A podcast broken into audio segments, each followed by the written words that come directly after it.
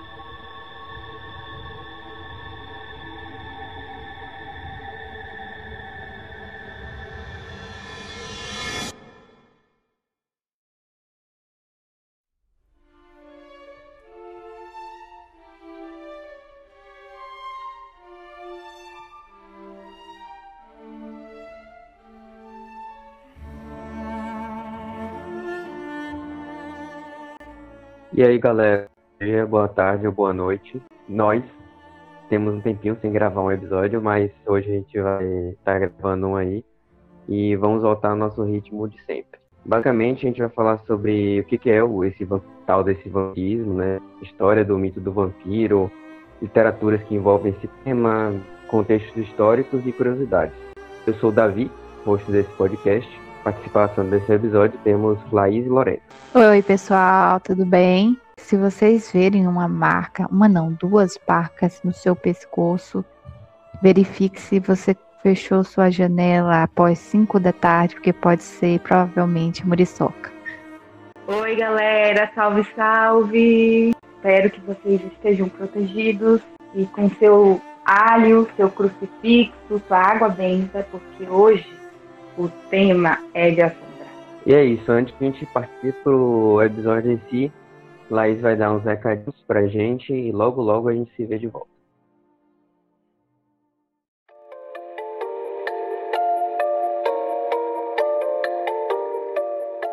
Salve galera do meu chá de cadeira, gente boa! Estamos aqui em mais um episódio do Pod e vamos para os recadinhos de lei, né?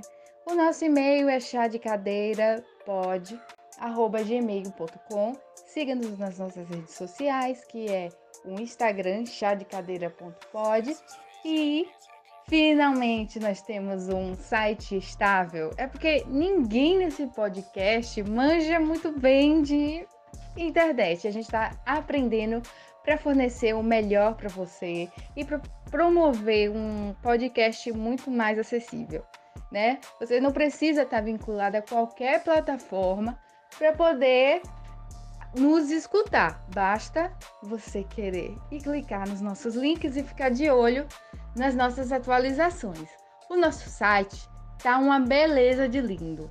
E nele você vai poder, além de saber quem nós somos, vocês vão poder acompanhar os nossos artigos. E se você quiser escrever alguma coisa, algum assunto que você acha interessante, ou então um, um, um tema para pauta e tudo mais, é só você nos enviar o e-mail que eu acabei de dizer para vocês.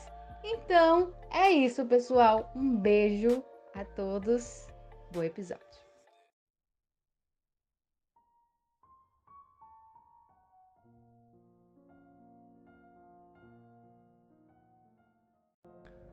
Não sei realmente por que estou tão triste. Isso me aborrece. E a vós também, dissestes.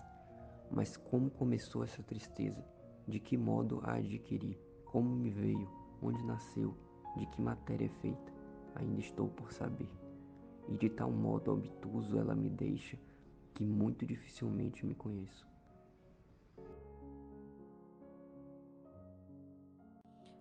Querida, seu coraçãozinho está magoado. Não me considere cruel só porque devo obedecer à lei inescapável de minhas forças e fraquezas. Se seu precioso coração sangra, meu coração indomável sangra junto. Arrebatada em minha imensa humilhação, sobrevivo à custa de sua vida tão cálida, e você terminará por morrer, morrer, morrer suavemente para permitir que eu viva. Não tenho como impedir, assim como procuro a sua companhia. Você, por sua vez, procurará a de outros e descobrirá o êxtase dessa crueldade que, no entanto, também é amor. Assim, não anseio por hora saber mais sobre mim e os meus. Apenas confie em mim com todo o afeto da sua alma.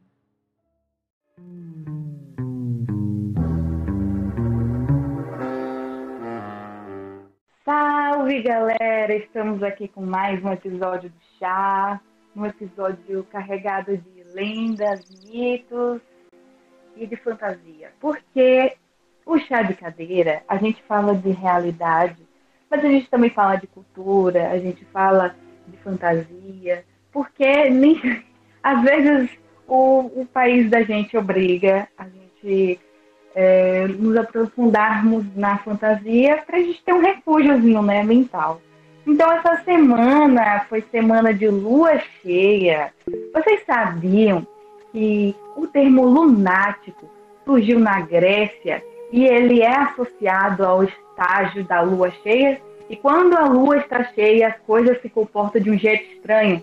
Então, o lunático é aquela pessoa insana que está fora do controle. E é isso que o ser humano sempre se preocupou com os mistérios da noite, a humanidade, e se utilizou por muito tempo de mitos para justificar a ocorrência de diversos fenômenos. Então, espero que você tenha aproveitado a sua lua cheia e a sua noite de São João da forma mais gostosa possível. Gente, é, no início do episódio, vocês escutaram um, o primeiro ato do Mercador de Veneza, né, a fala de Antônio, que Davi trouxe para gente é, na fala dele. Então, foi o primeiro ato que, na verdade, o Antônio ele estava sentindo um mau presságio. E ele estava triste, ele não conseguia entender o motivo da, dessa tristeza dele, né? Então, para quem não sabe, o Mercador de Veneza, é, ele foi, foi escrito por William Shakespeare, né? E essa atmosfera literária, é, renascentista, isso tudo, é, essa nostalgia do passado, aquela coisa sombria e aquele amor terno, vai influenciar muito do que a gente, da salada mista que a gente tem sobre o vampirismo hoje. Por isso que eu trouxe para vocês. E na fala de Lorena, é, você vê uma frase icônica do livro Carmila, que é, nessa parte aí, especificamente, é um, é um, um monólogo da Carmila falando para Laura sobre o o que ela queria de Laura mesmo. Ela chegou e praticamente ela falou que ela era um vampiro e que, apesar de gostar muito dela, ela precisa do, do ser humano para sobreviver.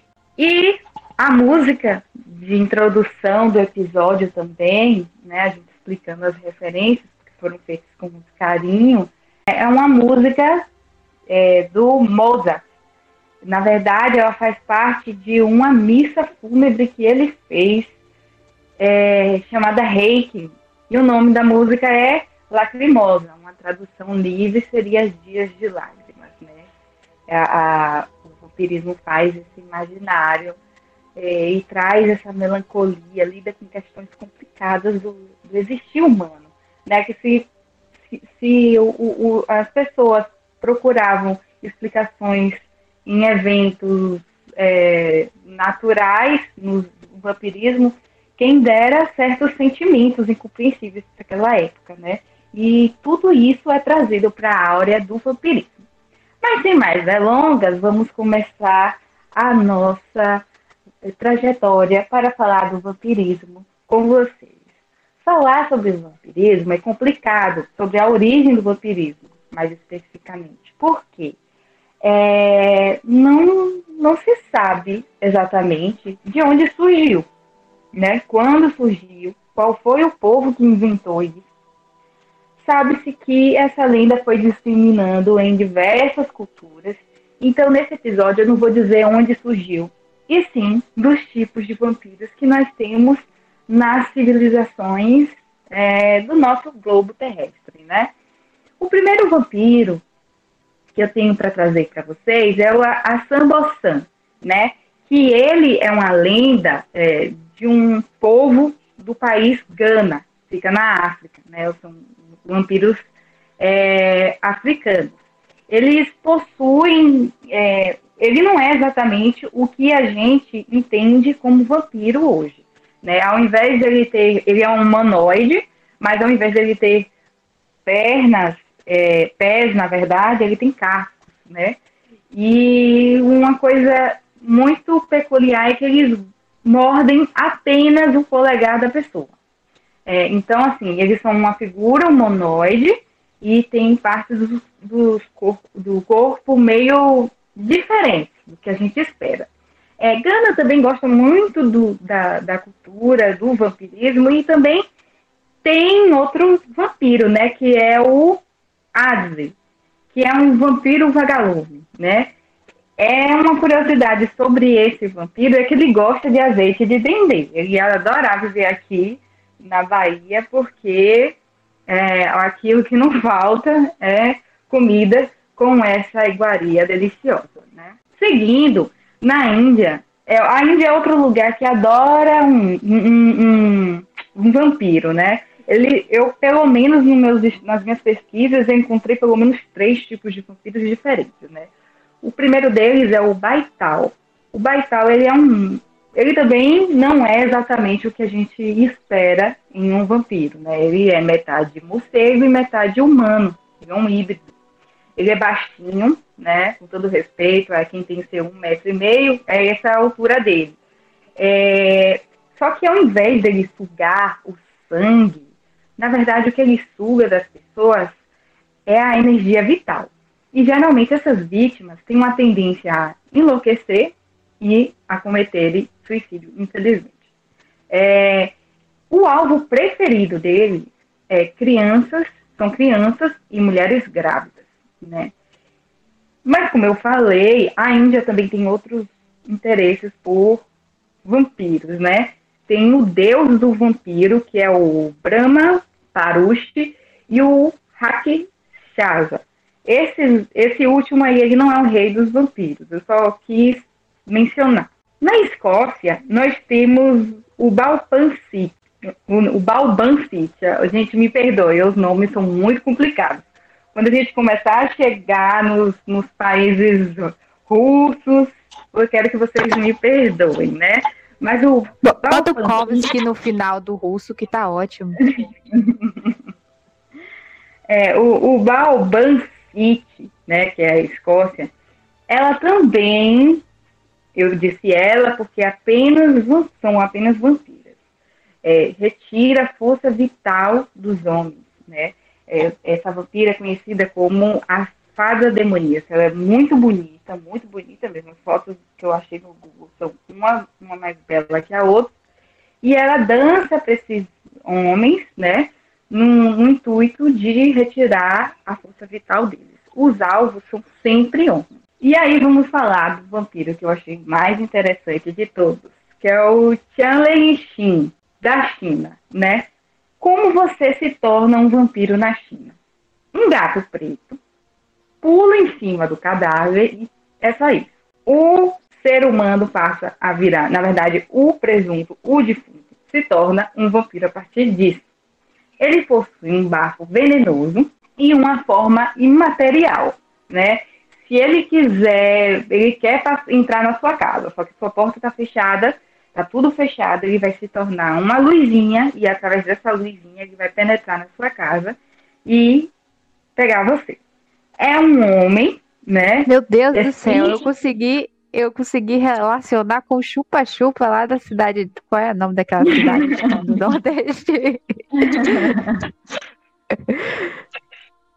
É de Goianinha, não? Eu fico perdida disso. É, é, não é aquela cidade que teve até o aquele Arquivo X, não, Arquivo X é americano, é linha direta, teve até um caso foi aquela coisa toda de dar luz, o feixe de luz entrar e as pessoas ficavam com marcas de, como é o nome? De ventosa. Era exatamente isso. É, percebemos que o, o Cheleng Xin veio para a, é, essa cidade, que a gente esqueceu o nome, né? E fez mais vítimas, porque é exatamente isso que ele faz. É uma luz voadora que entra na casa das pessoas para e ataca apenas mulheres, vale ressaltar, né? No Baoban City, a gente tem uma mulher que só uma vampira que só ataca homens e no Tianleng Xin nós temos um homem que ataca apenas mulheres. Vocês acham pouco isso?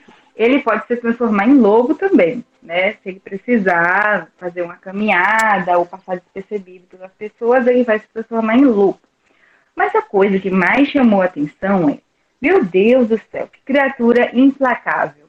Se eu encontrar um Xanlenguexin, o que que eu faço? E a dica, ela é muito simples, gente. É, basta vocês possuírem consigo um punhado de arroz. E aí vocês jogam no chão. Sabe o que o Xeleng Xing vai fazer? Ele vai contar o arroz. Ele não consegue se segurar, ele tem mania de contar as coisas. E aí ele vai ficar parado contando quantos grãos de arroz tem no chão e vai o quê? E você Óbvio. vai fugir. e você Muito vai fugir. toque isso. Muito toque, exatamente isso. Então, se você estiver na China, você for uma mulher, por favor, leve consigo um pouquinho de arroz. Não vai lhe custar nada e vai salvar a sua vida, né? Não, Parece... uma quantidade suficiente para dar tempo de você correr. Exatamente. Exatamente. o que for necessário. Na Irlanda, nós temos o Dandu, que é, gente, mais uma vez, me perdoe a pronúncia, né? Foi é, tem, tem um assunto, tem muita relação com a influência dos druidas nessa região, né? É, esse tipo de vampiro, ele não é o que a gente também espera, né? Ele tem uma aparência de bicho-papão, ele não é legal, meio estranho. Tanto homens quanto mulheres podem ser esses vampiros, então há vampiros e vampiras. E muitos é, dizem que foi pensando nesse tipo de, de vampiro que o autor de Carmila se inspirou. Mas eu, pessoalmente, discordo, porque na própria história, a personagem principal, né, que é a Laura, ela vai mencionar de qual tipo de vampiro eles estão falando, e eu vou mencionar isso mais lá na frente. A existência do vampiro é tão antiga que Antes que existisse o, islami, o islamismo, existia um tipo de vampiro na Arábia Saudita é chamado gul, que era hum, é, geralmente no corpo de uma mulher, né? É, ele assassinava, bebia o sangue e também tinha uma particularidade que ele roubava suas moedas, né? Te assaltava. Não bastante te matou, né? Fazia aquele bom e velho latrocínio. Por que não? Ela precisa se manter. Então tem essa vampira Agu. Partindo para Síria, a gente tem o Equimim, que é, para mim, de acordo com minha pesquisa, é o vampiro mais perigoso de todos, porque ele é um mix de vampiro com fantasma. Ele suga a alma da pessoa, simplesmente isso, né? Se você, se você enterrou o seu morto de uma forma indevida, e tudo mais, ele pode se tornar um fantasma vampiro, né? E não tem pesadelo maior que isso. Uma das únicas formas de se livrar dessa, desse grande inconveniente, né, que é um vampiro fantasma no seu pé, é exorcizando ele, né, porque ele é um espírito. Agora vamos para o trava-língua. Na Bulgária, a gente tem um Krovpijak, né, que ele possui uma língua gigante e aí, através dessa língua, ele marca os pescoços das suas vítimas e retira o sangue para ele, né? Mas uma forma de você neutralizar esse vampiro é você descobrir o nome dele, de, de quando ele era vivo, colocar dentro de uma garrafa e jogar é, no fogo. É uma forma de você se livrar. A lenda do vampiro se prova cada vez mais antiga. E a Grécia e Roma tinham seu próprio vampiro, que era a vampira Lâmia, né? Só mulheres podiam ser vampiras para a Grécia e Roma, né? Que eram as filhas de Lâmia. Lâmia, na verdade, era filha de Poseidon. E aí ela teve um casinho com Zeus. Só que ela descobriu. E aí o que acontece? Ela amaldiçoou é, a Lâmia e a transformou em vampira. Eu fico besta como a Era tem criatividade para amaldiçoar as amantes de Zeus. Por quê? A Medusa fez aquela beleza toda, aquele cabelo é, de cobra. E a Lâmia transformou em uma vampira. Então, assim, a Era está criando todo o folclore mundial, né, com o filme dela. Não sejam assim. É, na Sérvia, nós temos o Vrokoslav. Esse vampiro é bem peculiar. Por quê? Geralmente são homens, né, que quando morrem, eles voltam para ter um comeback com a esposa, namorada, ficante, enfim. É isso. Ele, ele é muito agressivo, muito feroz, come, é, pode se transformar em cavalo, ovelhas, lobos, come tanto carne quanto sangue, então é uma fera extremamente perigosa. Porém, ele tem esse, essa particularidade, que ele vai atrás da esposa dele, da namorada, da ficante, namorado, ficante, e tem relações com ela, com o Member. Vampiro Ghost. assim, Adorei. Dessa relação nasce o Danfi, que também é uma figura muito monstruosa e também uma fera muito perigosa. Se lembra que eu falei da, do livro da Carmila, que muitos achavam que era o vampiro irlandês, pelo autor da história dela, ser um irlandês, é, que o Darwin Dewey, na verdade, era o tipo de vampiro que a Carmila é, se identificava. E eu disse que não? Pois é. Chegamos aqui no ponto das lendas sobre vampiros da Polônia e da Rússia. Na Polônia e na Rússia, eles se referiam ao vampiro como Upir. E foi do Umpir que a gente desenvolveu a palavra vampiro. Então, a palavra vampiro, nós sabemos a origem, sim.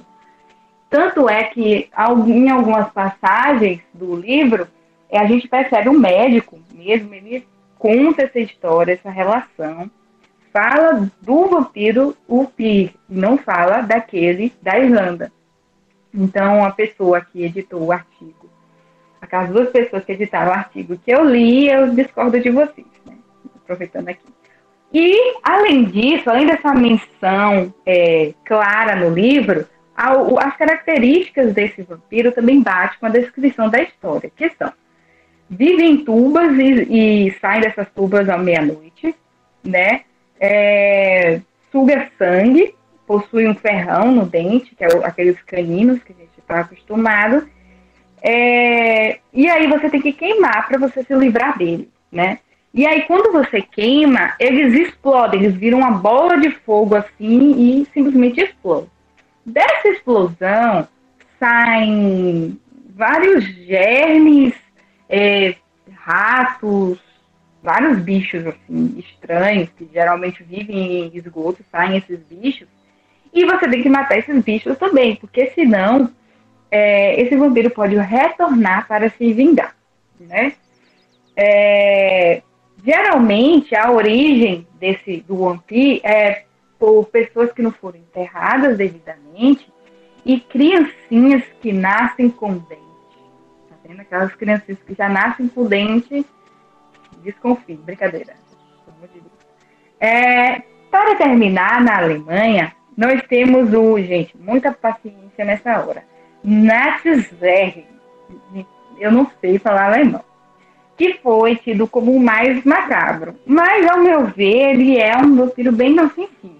Que ele fica lá no, na, no cemitério, só se alimentando dos cadáveres, né, pelo que eu li até agora, não teve nenhum interesse nos vivos, apenas nos mortos, e tocando o sininho da igreja.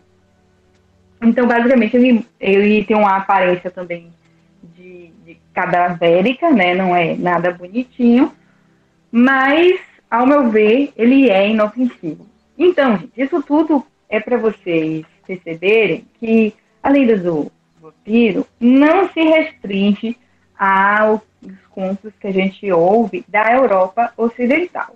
E eu falo Europa Ocidental, pessoal, porque existe uma grande discussão. É, quando a gente pensa em Europa, a gente pensa logo na União Europeia, a Europa toda unida e tudo mais, e nem sempre foi assim. É, a Europa Oriental, e que fica no leste europeu, e a Europa Ocidental, não se conversavam. Tiveram processos de históricos extremamente diferentes. Então, até um tempo atrás, os, os ocidentais não tinham muito acesso à cultura oriental. Então, assim, o ocidental não tinha inicialmente essa visão do, das lendas que existiam lá, que é, tinha uma cultura muito rica no, no, no Oriente, uma cultura muito rica, e o Ocidente, quando houve a abertura entre esses dois lugares, né, quando eles começaram a conversar, o Ocidente ficou impressionado com as lendas que tinham, né? Porque a, a, o lado oriental, eles realmente acreditavam nos vampiros. Os vampiros foram uma grande histeria coletiva que as pessoas sentiam todos os sintomas descritos, que eu falei para vocês, tudo isso acontecia com elas mas por conta da histeria coletiva. Lorena mais tarde vai contar é, a influência de, de, doenças na era, na era vitoriana é, que ajudaram a fortalecer essa crença, mas lá a mesma peste bubônica, né, na, no lado oriental, é, a peste bubônica era um, um sintoma facilmente é, confundido com o vampirismo, né? Então eles tinham essa concepção de que realmente estava vendo, eu falo isso no século X, século XI, muito antes do século XVIII, XIX, que é quando esses mitos e essas lendas vão chegar no lado ocidental. Então, antes de chegar no lado ocidental, a gente percebe o que? O domínio do Império é, Turco-Otomano né, em certas regiões é, mais tarde, Davi vai falar sobre a história de Vlad, o empalador, e aí vocês vão perceber muito nessa né, influência, então não vou me alongar nisso. Então, é, se você for pegar o livro do Drácula, se você for pegar o livro da Carmila, se você for pegar o livro O Vampiro de Polidori, que eu vou me aprofundar nesse instante com vocês, vocês vão perceber que existe um estranho. Eles tratam o leste europeu como algo estranho, selvagem, porque na maioria das vezes é um ocidental falando sobre o lado é, oriental da Europa. Então, às vezes, uma pessoa da Inglaterra sabe tanto do leste europeu quanto nós daqui da América do Sul sabemos. Não é, não existe essa essa comunidade tão próxima como a gente imagina, ou então pelo menos como eu imaginava. Basicamente, nos séculos 18, 19 e até 20, vai haver o quê? Uma, o lado ocidental. Quem são o lado ocidental? Para quem está um pouquinho perdido nisso. Inglaterra, por exemplo, Alemanha, é, Itália, são todos do lado ocidental, né? Então, o lado ocidental ele vai importar essas lendas que eles ficaram extremamente maravilhados. O Drácula, por exemplo, é uma compilação de todos esses, tipos de vampiros que eu falei para vocês, todos não, mas de grande parte deles, é, para criar o personagem dele. Ele fez muita pesquisa, ele estudou vários costumes e tal, e criou e selecionou o perfil dele, o vampiro ideal para ele, né? Então vamos falar da literatura. Que, como eu já disse, é a partir do século XVIII, e eu vou falar de autores ocidentais, vocês me perdoem, mas hoje eu vão, fazer, vão compor mais diretamente a nossa identidade. Então, em 1819, John Polidori, que é um médico, ele vai publicar O Vampiro e vai fazer muito sucesso naquela época, porque ele vai fazer muita pesquisa e vai compilar algumas lendas. Como ele era irlandês, ele já tinha uma própria vampira deles, então era um, um solo fértil para ele compor a história, o romance dele, que é o Vampiro. John Polidori, ele era amigo de uma pessoa muito querida por vocês, que foi a autora do nada mais nada menos que o Frankenstein, né? Eles eram amigos, é, é, basicamente uma turma de cinco pessoas, os dois e mais três pessoas que saíram viajando pelo mundo. Todos eles, na verdade, gostavam muito do terror, né, de, da literatura, da assombração, desse imaginário. Eles compartilhavam muito desse gosto. E aí saíram viajando pelo mundo e um dos colegas dele chegaram e falaram assim, gente, vamos fazer uma competição de quem faz um, um romance mais assustador. E aí eles fizeram. Dessa brincadeirinha surgiu o vampiro e surgiu Frankenstein, né? Então, inclusive o personagem do vampiro, é, que eu esqueci o nome dele agora, ele é inspirado no amigo de John Polidori, que ele tinha muita inveja.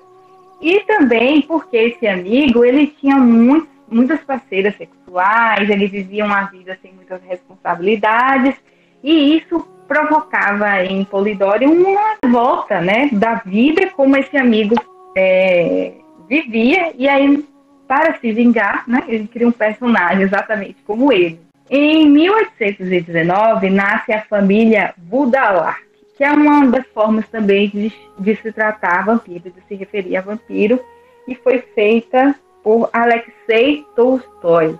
Esse nome é muito, esse sobrenome, mais especificamente, é muito famoso.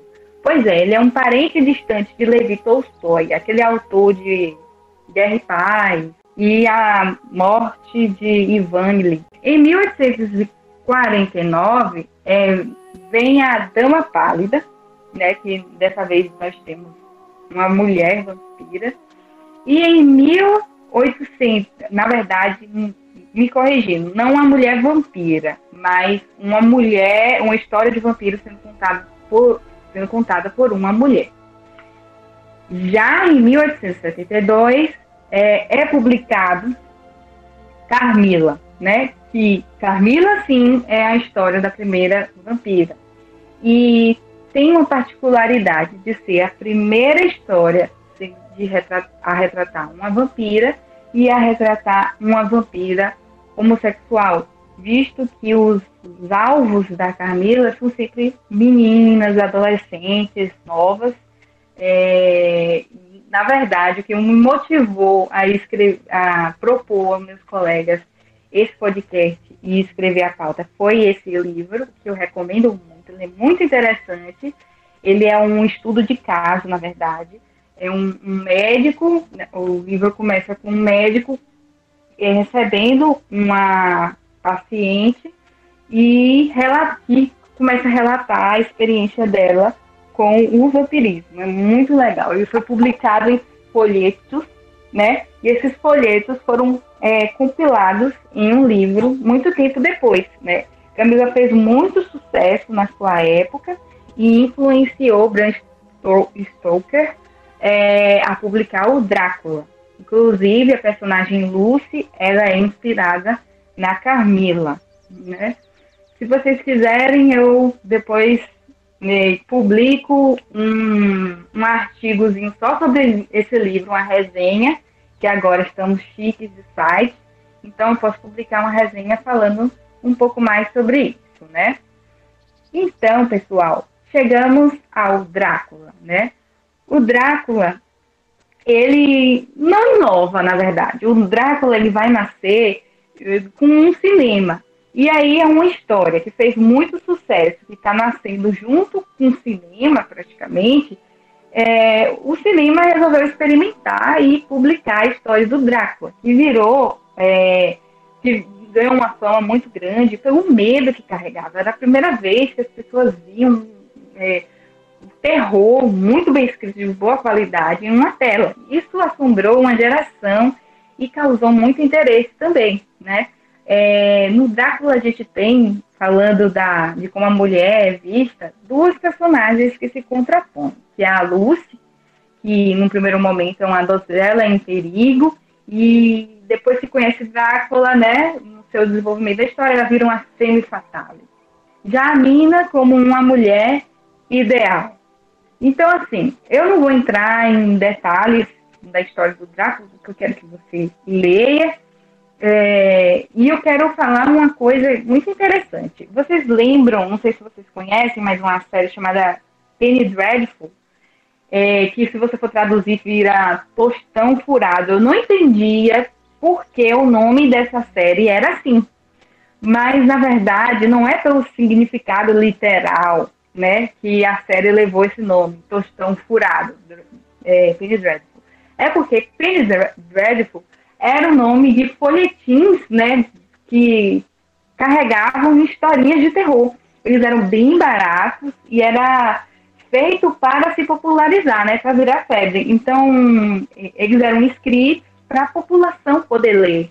E isso ajudou muito né, na, na, criação de gothic novels, né, que são a literatura gótica, que é uma literatura extremamente interessante e que carrega toda uma áurea para si.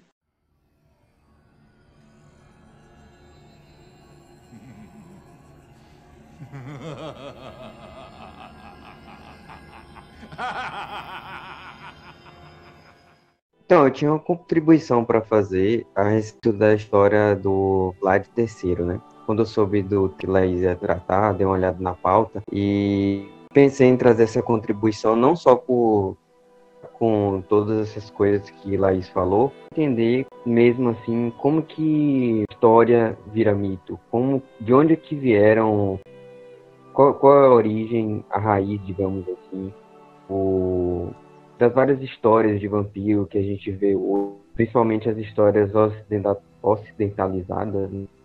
Então eu vou trazer essa contribuição.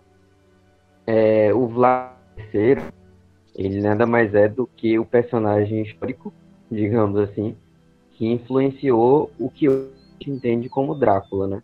Que Laís até citou é, o livro famoso, né? O Drácula de Stoker, que a gente conhece um monte de filme, tem filme a rodo aí sobre Drácula, todo ano lança um novo. Ele foi inspirado, inspirado nesse personagem histórico. As informações que eu vou trazer aqui é, eu peguei um vídeo, acessem lá porque tá bem mais detalhado para quem se interessar pela história do canal, é um canal terror chamado Leia Teu Amanhecer, e lá é, conta a história do Vlad III, né? E aqui eu vou só trazer uma pincelada de algumas coisas que ela traz lá na, na história. O Vlad, ele nasceu na região da Romênia em 1431 na verdade, o nome dele era Vlad III, né? Porque ele era filho de um do Vlad também, mas Vlad II, que no, naquela, naquela época ele era o governante da Romênia. A Romênia é um país que hoje está tá ali mais ou menos, está na Europa Oriental, né, na região dos Balcãs, abaixo da Ucrânia, em cima da Bulgária, eu acho, naquela regiãozinha ali. Enfim, o Vlad III, ele era o filho do meio, na verdade, né? E ele tinha um irmão caçula e um irmão mais velho, obviamente. É, Para dar um contexto, assim, de como que o Vlad se criou e como se criou os principais mitos em torno da figura dele, a gente precisa entender o que, que era a Romênia naquela época, né? A Romênia naquela época é, era um território muito hostil. Ele estava cercado por dois grandes grupos, que eram a gente pode chamar de grupos religiosos também, né? Que eram os romanos e os muçulmanos. Então, tinha uma, certa disputa em torno daquela área. A Romênia, naquela época, não era um país que tinha uma religião oficial, então existia uma certa disputa em torno disso. O pai de Vlad III, que era o governante da Romênia, ele fazia parte da Ordem Draco. Draco significa dragão em, na língua da Romênia, né? Daí você consegue entender algumas coisas, né? Porque ordem, Draco, Drácula, sabe? Tipo, a, a, a proximidade das palavras, né? Enfim, é, contextualizando ainda, esse pai do Vlad III, que é o nosso Draco, ele tinha alguns acordos financeiros com os otomanos, quase que como uma subserviência. Ele pagava alguns tributos para eles. Só que é, ele fazia parte dessa ordem Draco. O que, que era essa ordem Draco? Só para explicar melhor. Era uma ordem feita por cristãos que tinham um objetivo principal de sabotar os, os otomanos, né? que no caso eram os muçulmanos. A Draco era, era composta por alguns guerreiros romanos é, e romenos também. E aí, num desses atos de sabotagem, os otomanos acabam abrindo que existe essa ordem Draco e de, de qual é o objetivo deles, né? Assim, bem sucintamente. E eles descobrem que o, o Vlad II fazia parte desse, é, desse, dessa ordem Draco. E aí eles estabelecem um novo acordo. O acordo de antigamente era só, ó, você tem uma subserviência com a gente, você vai pagar alguns tributos para a gente. Só que o novo acordo era, além de não, não dele, de, de, dele proibir, digamos assim, os romenos de atacarem os otomanos, a custas de eles revidarem muito mais, de forma muito mais pesada, eles também tomaram a de terceiro como uma espécie de garantia. Tipo, como se fosse uma, uma moeda de troca. Eles tomaram o Vlad III da mão do Vlad II e levaram com eles lá para o território otomano. Mas não só ele, ele também levou o, o irmão mais novo do Vlad. Enfim, é, passando um tempo, né, o Vlad ele meio que se adapta a essa nova vida lá com os humanos e ele começa, diz a história, né, que ele começa a agir de forma bem fria, porque ele começa a fingir que os humanos, ele nunca se revolta, ele não mostra, a, a, digamos assim, o espírito romano dele, não, não exatamente o espírito romano, o espírito cristão dele, sabe?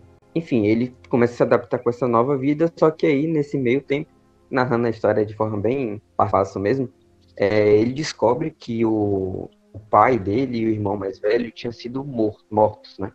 E eles não foram mortos pelos otomanos em si, eles foram mortos por nobres do próprio governo lá.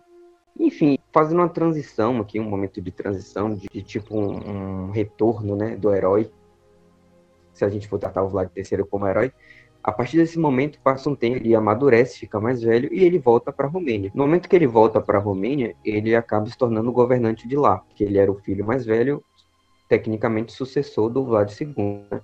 o filho mais velho vivo, no caso. Só que o acordo com os otomanos ainda existe. Ele ainda é, tem que pagar tributos, porque não, quem matou o pai dele não foram os otomanos. Não, esse, esse tratado nunca foi quebrado. Só que o que, que o Vlad III ele começa a fazer?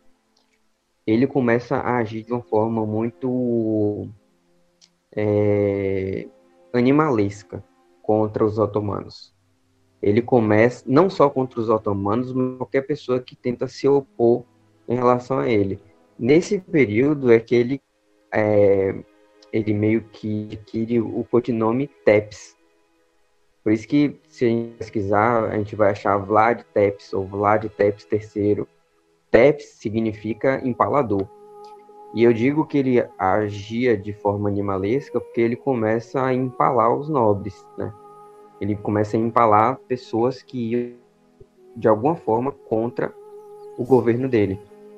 E aí, é, por ser um método muito cruel de matar pessoas, isso começa a gerar muitas preocupações para os otomanos. Os otomanos sabem que aquilo está acontecendo, não estão sendo atacados diretamente, mas eles enxergam aquilo ali como um perigo, né?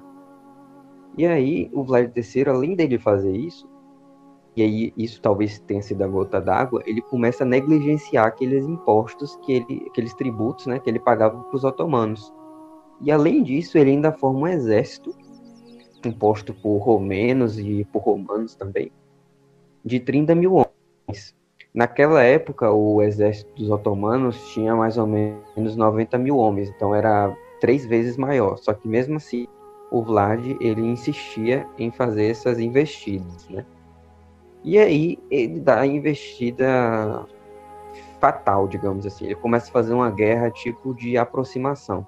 Ele vai avançando, tomando territórios, matando pessoas. E por onde ele passa, ele empala esses, entre aspas, inimigos dele, né? Que ele enxergava como inimigos. E isso foi, talvez, isso tenha sido uma coisa que contribuiu muito para criar uma mística em torno desse fato histórico, porque imagina a cena, né? Essa guerra de aproximação, ele empalando uh, os inimigos ao redor do campo. Isso é até uma coisa que fala nesse vídeo que eu recomendei, né? É de, de como que a gente pode imaginar essa cena. Vários corpos empalados durante é, dentro de um território, né? E além do mais, ainda era uma época de peste negra.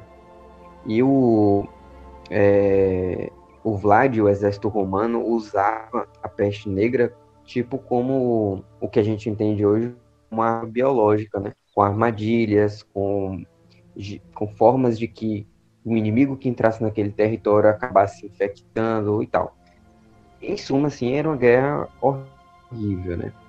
O Vlad, ele, além de fazer tudo isso, ele também mandava matar os animais que estavam naquele terreno que ninguém pudesse comer, ele envenenava rio, mandava envenenar rio, né? Tudo isso para atra... não só ele estava avançando, mas ao mesmo tempo ele estava colocando coisas no território que faziam com que os muçulmanos é, ficassem atrasados, né? o avanço deles se tornavam atrasados. E aí, é, tempo vai, tempo vem, e os otomanos acabam recuando. Só que aí é, não foi um recuo total, né? Depois de alguns anos, eles voltam a se movimentar de novo, mas com auxílio do Império Húngaro. E eles conseguem, enfim, assim, só para dar um final para a história mesmo, eles conseguem, enfim, é, avançar contra o território é, romeno e prender o Vlad tipo, o que acontece com o Vlad depois disso, a gente tem diversas divergências históricas do que acontece com ele, mas o fato é que ele não, ele não sofreu represálias. Um, um consenso que existe, por exemplo, é de que depois que foi capturado, ele foi levado para a Hungria, né, para o Império é, e passou a ter uma vida melhor do que, do que o que a gente imagina prisioneiro, sabe? Ele até participava de festas e tal, mas ele acaba morrendo depois de um tempo. É, não se sabe, eu digo que há divergências, porque não se sabe exatamente se ele morre na Hungria ou se ele volta para para a Romênia, que muitas pessoas falam isso, né? e aí lá ele é hostilizado pelo povo, mas acaba morrendo lá. Não se sabe exatamente o que acontece. O fato é que a gente tem que entender é, por que, que é uma mística em torno dessa história, né? Isso aconteceu, ele nasceu em 1431, né? Então tem muito, tem uma distância muito grande, por exemplo, da época em que ele nasce à época que o Bram Stoker, por exemplo, adapta essa né? mistura essa história com várias lendas. Ele, de certa forma, ele sobrenaturaliza a história, né? Ele coloca alguns elementos de fantasia, de mito e tal. E, e a época que ele faz isso, se não me engano, é 1897 muito, muito tempo depois. E aí cabem alguns questionamentos, né? Que isso tem muito a ver também com muitas coisas que Laís falou na fala dela, de a gente entender como é que a história é, ela vira um mito, né? Porque, tipo, tem muitas lendas que dizia, por exemplo, de ideias que se tornavam populares, né? De que o Vlad, ele fortalecia o exército dele através dessas punições que ele fazia. Era uma forma de fazer com que ficasse mais forte. Né? Tem, tem essa questão de usar a arma biológica, tem essa questão de falavam que sentia prazer com, quando ele olhava os empalamentos, etc, etc. E, e tipo, realmente não dá para não dá para a gente aqui, nós três, ter certeza do que, que. Talvez requeira um estudo mais minucioso, detalhado e científico mesmo. O fato é que existiu muitas popularizações de ideias místicas em torno desse fato, né? E aí, só que como é que a história enxerga a história fora do mito enxerga o Vlad? Enxerga como um, homem, né, que lutou contra o expansionismo do, do, do Islã. E para isso ele se utilizou diversos métodos bárbaros contra os inimigos. Só para fazer é, uma ponte com o que Lorena vai falar depois, é, a gente consegue ver essa apropriação da por exemplo, com Bram Stoker, na época, na era vitoriana, né, em 1897, e a gente consegue entender também algumas coisas que Laís falou muito bem mais cedo, que é essa questão da Europa Oriental e Europa Ocidental, né? Porque, tipo, tem muitos mitos da Europa Oriental, eles chegam à, à Europa Ocidental por meio de mescla de culturas e tal. E essa história especificamente do Conde Drácula, do Draco, do Vlad, ela chega no, na Europa Ocidental através do Império Habsburgo. E aí quando eles, quando essa, essa história chega lá, ela meio que dialoga com os mitos que já existem na Europa Ocidental, com, com, seus, com suas lendas, com seus mortos-vivos, né, que tem muito na, na Europa Ocidental. E aí começam a se fazer diversas obras sobre isso. Laís falou, por exemplo, do, do livro Vampire, de 1819, que foi feito por um suíço. Tem também o próprio Drácula de Bram Stoker, né? Então, esse mito do Vlad III, ele chega à Europa Ocidental e se mistura com diversas influências, sendo a principal delas, digamos assim, se a gente for tratar desse Vampire e de Bram Stoker, com as influências da própria era vitoriana, né?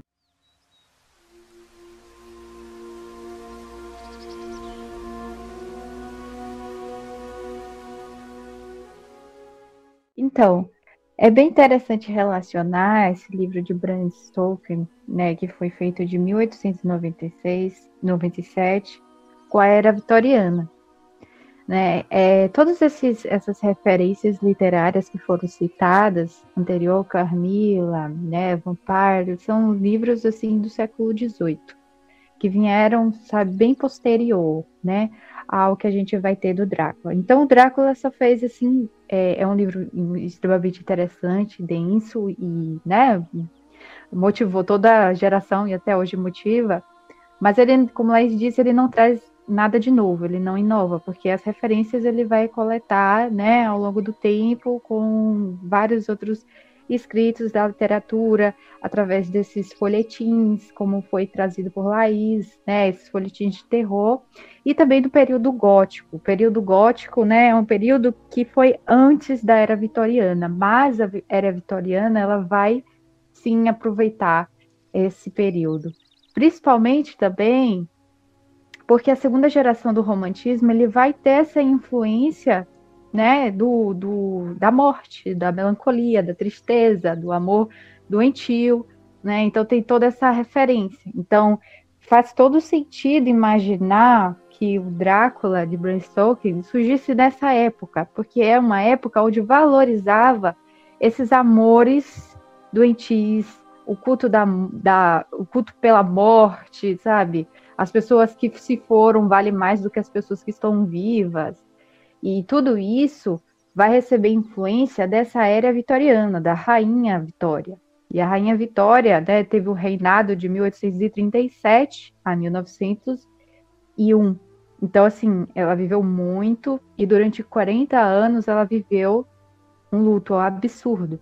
Então, ela foi uma pessoa que se casou, né, e se apaixonou é, de verdade pelo marido, né? Albert era o primo dela.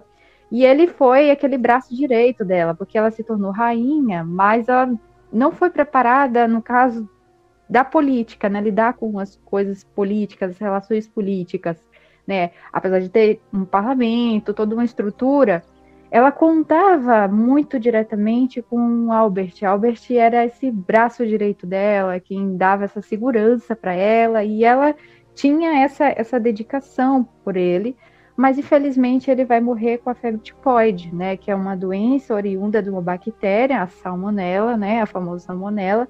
Ela vai gerar a febre tipoide, que era uma doença que matava muito a população pobre. E também a gente percebe que a população rica também. A febre tifoide ela vai ter relação né, muito fortemente com saneamento básico.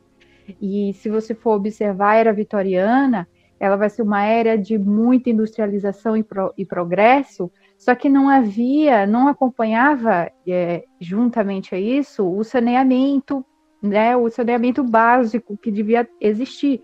Poxa, se eu estou tendo uma urbanização, né, se a, se a comunidade está vindo para a cidade, né, qual é a estrutura que eu vou ter para comportar essa população? Então não tinha, né, os esgotos, as estruturas dos esgotos eram precárias. Na verdade, não existia um sistema de esgoto até então, né? Vai se desenvolvendo à medida que vem surgindo as necessidades.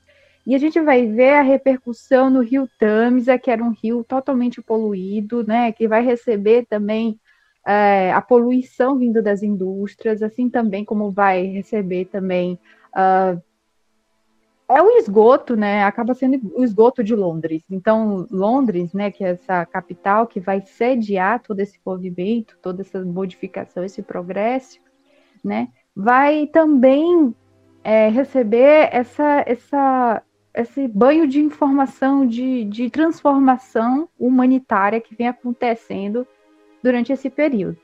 Então, nesse período, após a morte de Albert por febre tifoide, a rainha é, Vitória ela vai entrar em um estado de luto e vai forçar, influenciar a própria população a venerar isso também. Então, ela vai tratar, nos primeiros dias que, que, o, que o Albert falece, ela vai tratar como se ele tivesse ali. Então, ele as coisas dele, assim, as, roupas, as vestimentas que ele, que ele iria vestir no dia ficavam sobre as me sobre a cama para ele, como se todo todo o ritual de se vestir continuou lá, entendeu? E assim como as refeições, a, a é, o horário de fazer a barba estava lá, o empregado tinha que estar tá lá como se fosse, como se ele estivesse ali.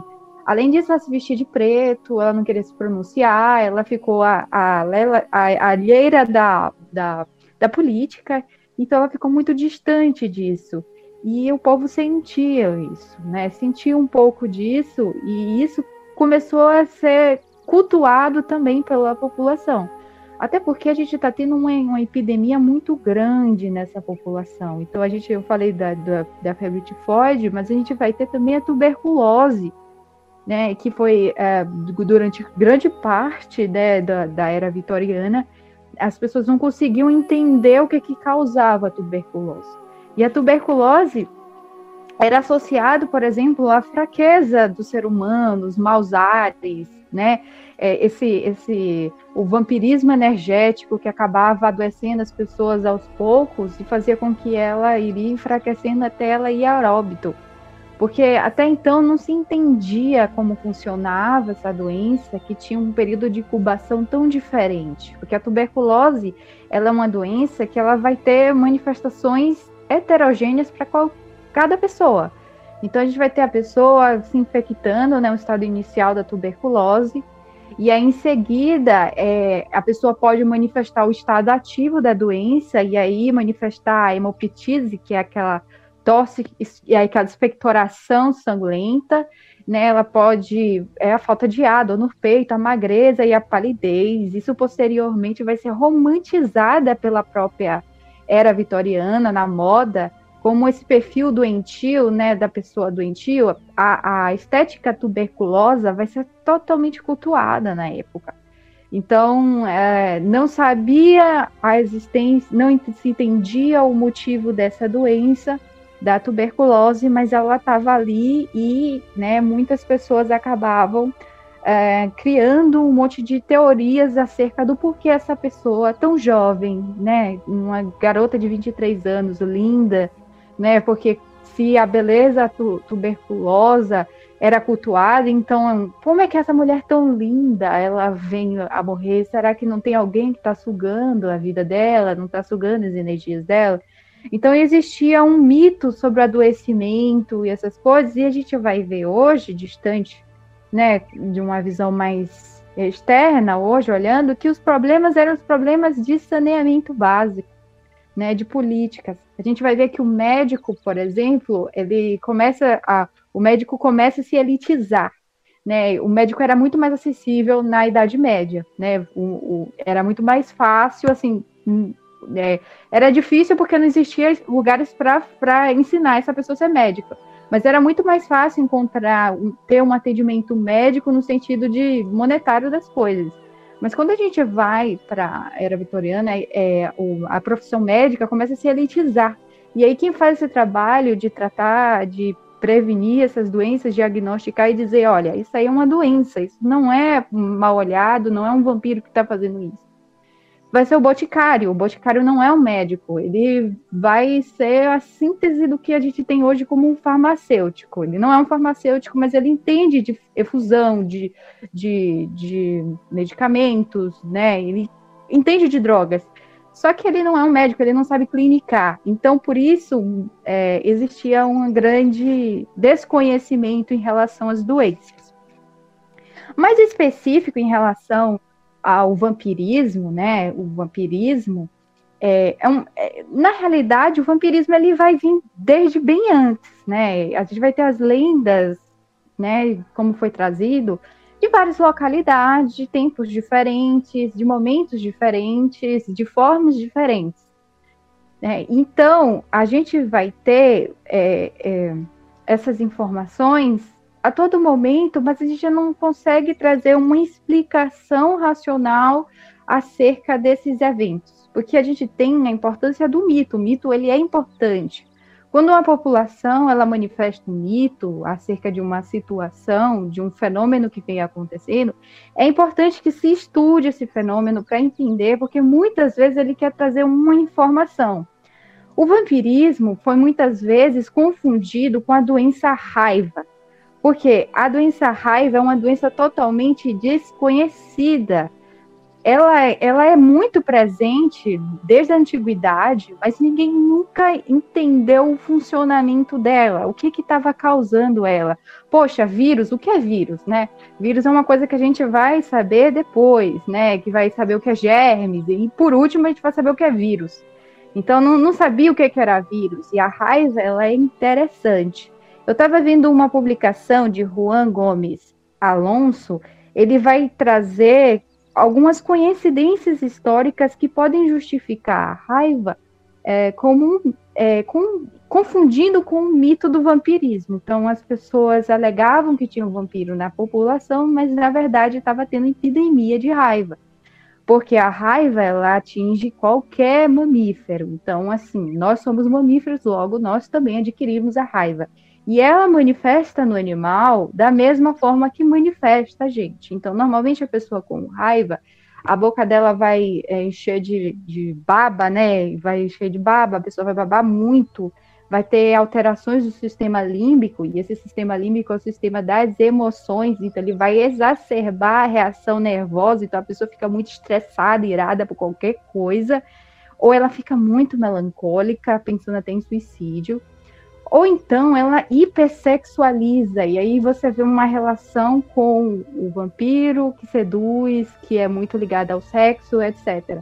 Então tem essa, manifest é, essa manifestação, esse achado clínico em relação à raiva é, dos sintomas psicológicos, como também a gente vai ter o físico. Então, aquele mito, por exemplo, de que o vampiro ele não se pode não pode se olhar no espelho porque o reflexo dele não vai aparecer. Então isso é totalmente justificável pela raiva, porque a raiva ela é uma doença que atinge o sistema nervoso central. E aí os estímulos que a gente vai ter, seja estímulo de luz, seja estímulo com água, vai gerar uma reação extremamente de fobia para esse indivíduo. Então, assim, o reflexo, a reação do reflexo é uma informação muito complexa para o cérebro de uma pessoa que está passando pelo processo da raiva.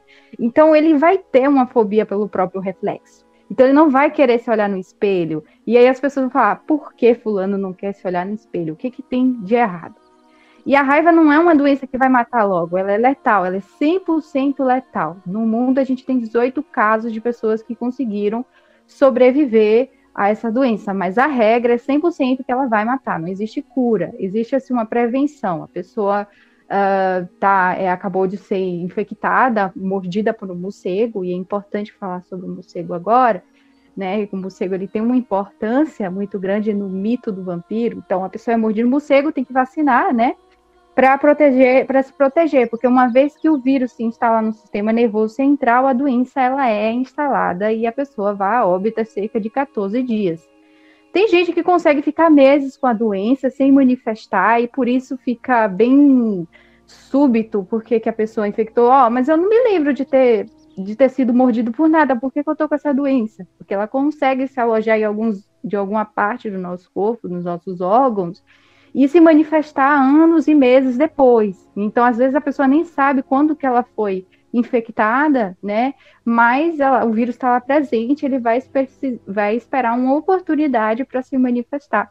E aí, até a pessoa compreender, aquelas pessoas daquela época compreender que a raiva, ela tem, é ela que está causando isso, é muito mais é fácil acreditar que o lobo, que o morcego, que o cachorro está possuído, né? Está possuído por alguma entidade. Então, o morcego. O morcego é muito importante porque a gente vai ter vários tipos de morcego. Só que a gente vai ter um morcego específico que se alimenta do sangue. Ele se alimenta do sangue e por isso ele vai procurar as presas. Ele, todos os morcegos têm hábitos noturnos e por causa disso ele não tem um predador, né? Então ele vai se acumular, ele vai, ele vai se multiplicar, né? E para conter isso, é bem complicado. Então, assim, como ele não tem nenhum predador, ele vai conseguir infiltrar na sua casa, ele vai procurar sua presa, ele vai conseguir se adaptar na vida urbana e vai conseguir infectar as pessoas. E aí elas se infectam.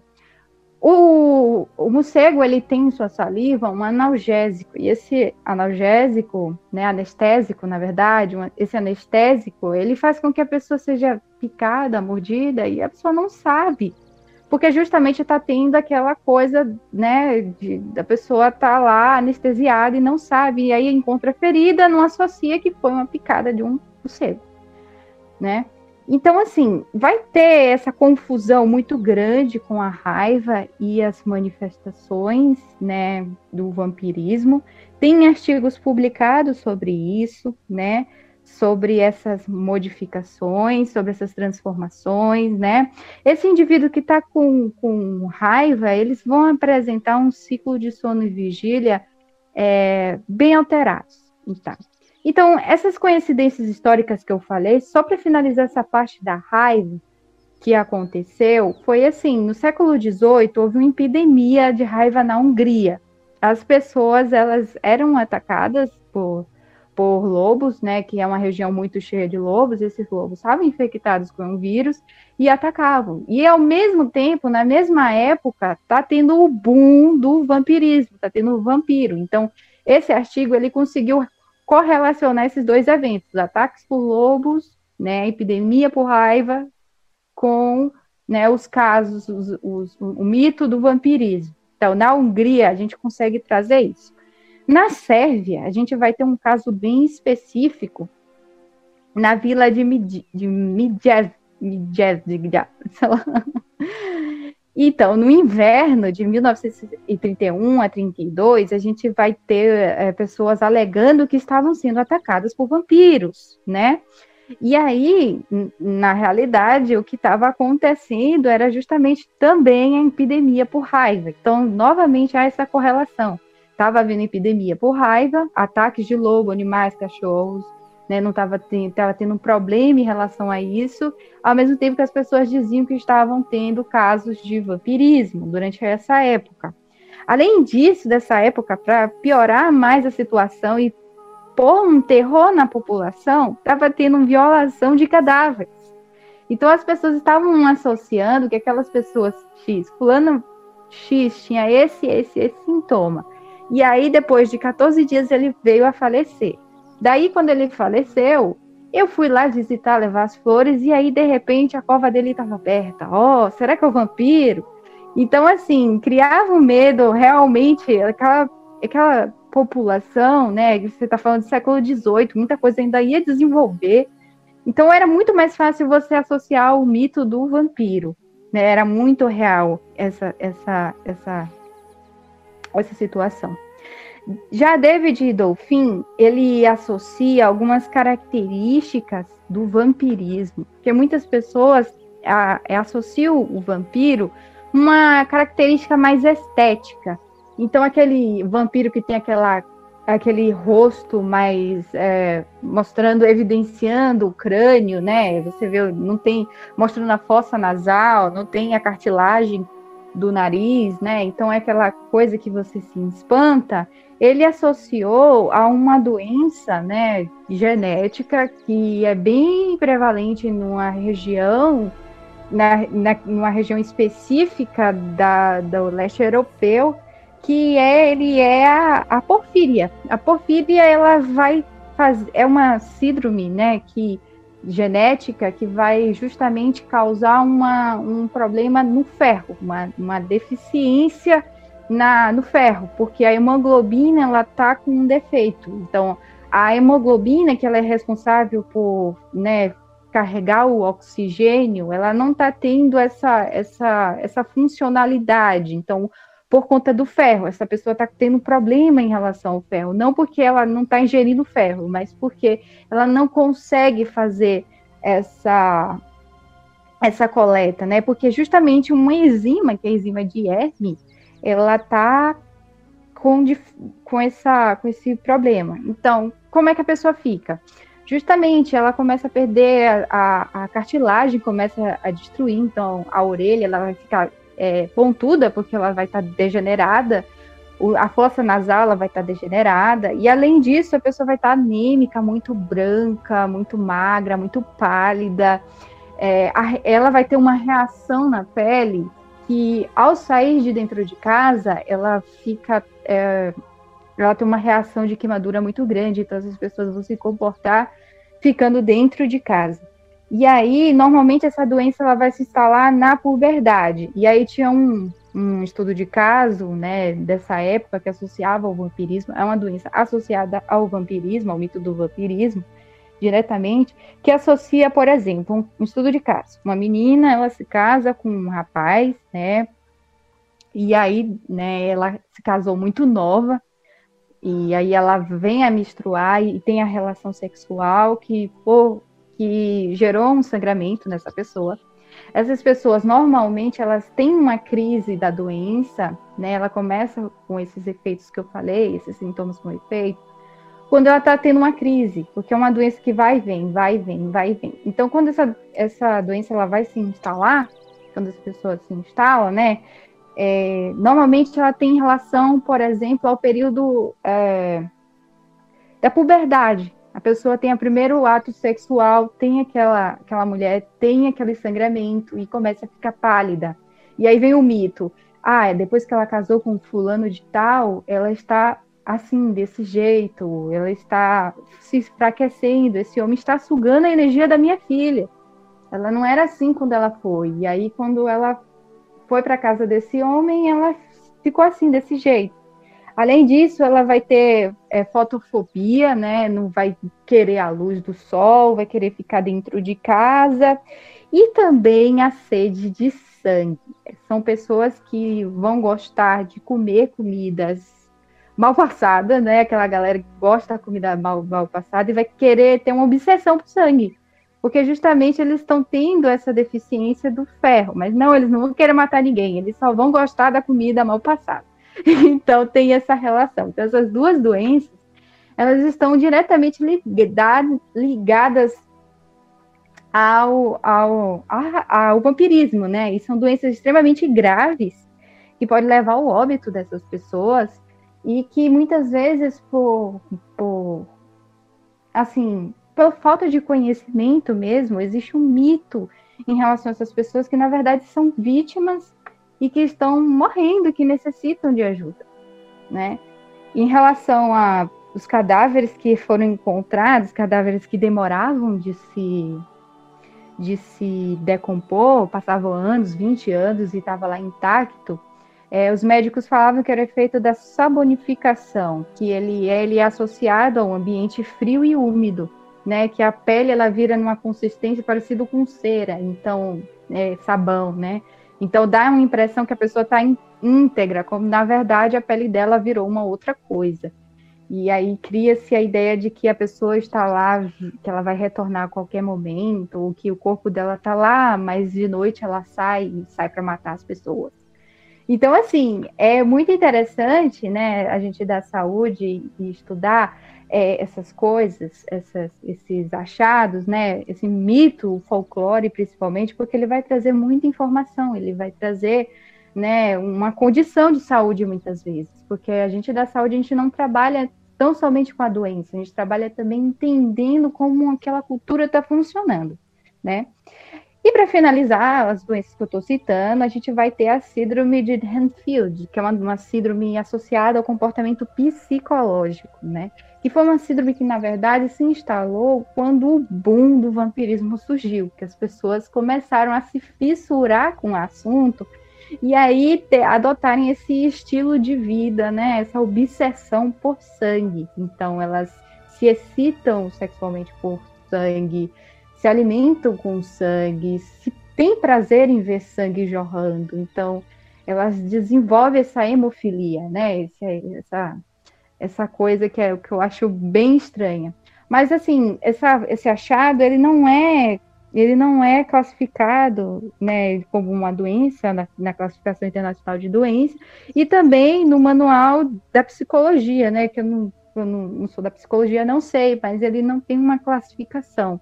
Mas foi um fenômeno, muitas pessoas se comportavam assim, e, né, imagina o transtorno que são essas pessoas, porque é um pouco bizarro. Vocês não concordam comigo, não? Um pouco bizarro. Bizarríssimo. Bom, é isso que eu tenho para trazer para vocês. Muito massa mesmo, também. Gostei muito. Não fazia ideia que essa doença existia, que essa, a da raiva, sim, e a tuberculose também, mas essas duas últimas eu fiquei chocada, principalmente com essa que o, o a orelha fica pontiaguda. Coitado desse cidadão, com certeza foi morto. Pessoas, né, dessa doença, elas acabam por ter também uma degeneração dentária. Então, ela também pode aparecer aquele dente clássico do vampiro. Então, é, nossa, é a informação fundamental, Chaves, só que perdi na minha cabeça. Mas elas também vão ter essa degeneração do dente. Então, elas vão ter esses dentes afiados, canidos afiados, ou então, né, dente, o dente deformado, né, sem ser esse padrão aí, mas pode ser aqueles dentes assim que a gente está associado ao vampiro. Eu acho que a gente trouxe um monte de, de fatos, assim, que desmistificam a história, né? Porque se a gente for parar pra pensar, tem tanto tema que dá para fazer uma análise parecida com essa. Eu acho muito interessante, velho, porque, sei lá, esse, esse, essa questão das doenças mesmo que Lorena falou, eu nunca tinha ouvido falar de como que elas se encaixam nesse mito do vampiro, né? Tipo, não sabia dessa ligação que tinha, desses sintomas que apareciam, dessa semelhança, que não é bem uma semelhança, né? É quase como um encaixe mesmo para criar a figura do vampiro. É interessante você ver como que essas coisas surgem, né? Como que, como a gente já está falando há tanto tempo, como que a história vira um mito. Achei bem legal.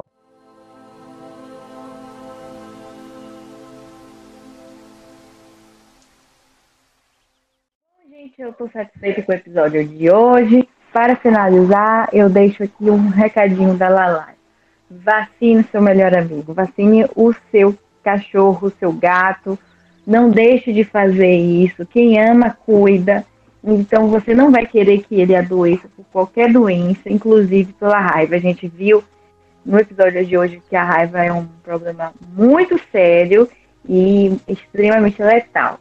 Então, vamos evitar que essas coisas aconteçam e imunizar os nossos bichinhos que tanto amamos e nos fazem companhia. Um beijo e se proteja.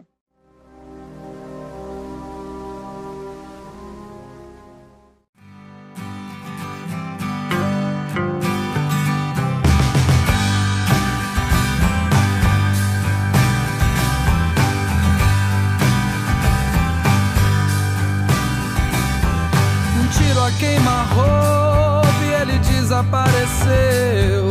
No meio de uma multidão ninguém nem percebeu.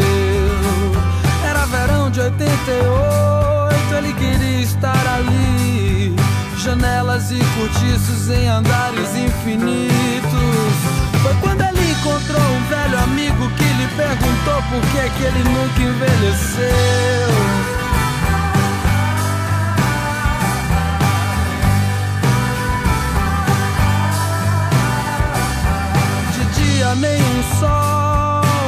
Noite a solidão. Era festa, não tristeza, nada pra se abrir mão. Lembrou de uma garota a quem ele deu seu coração.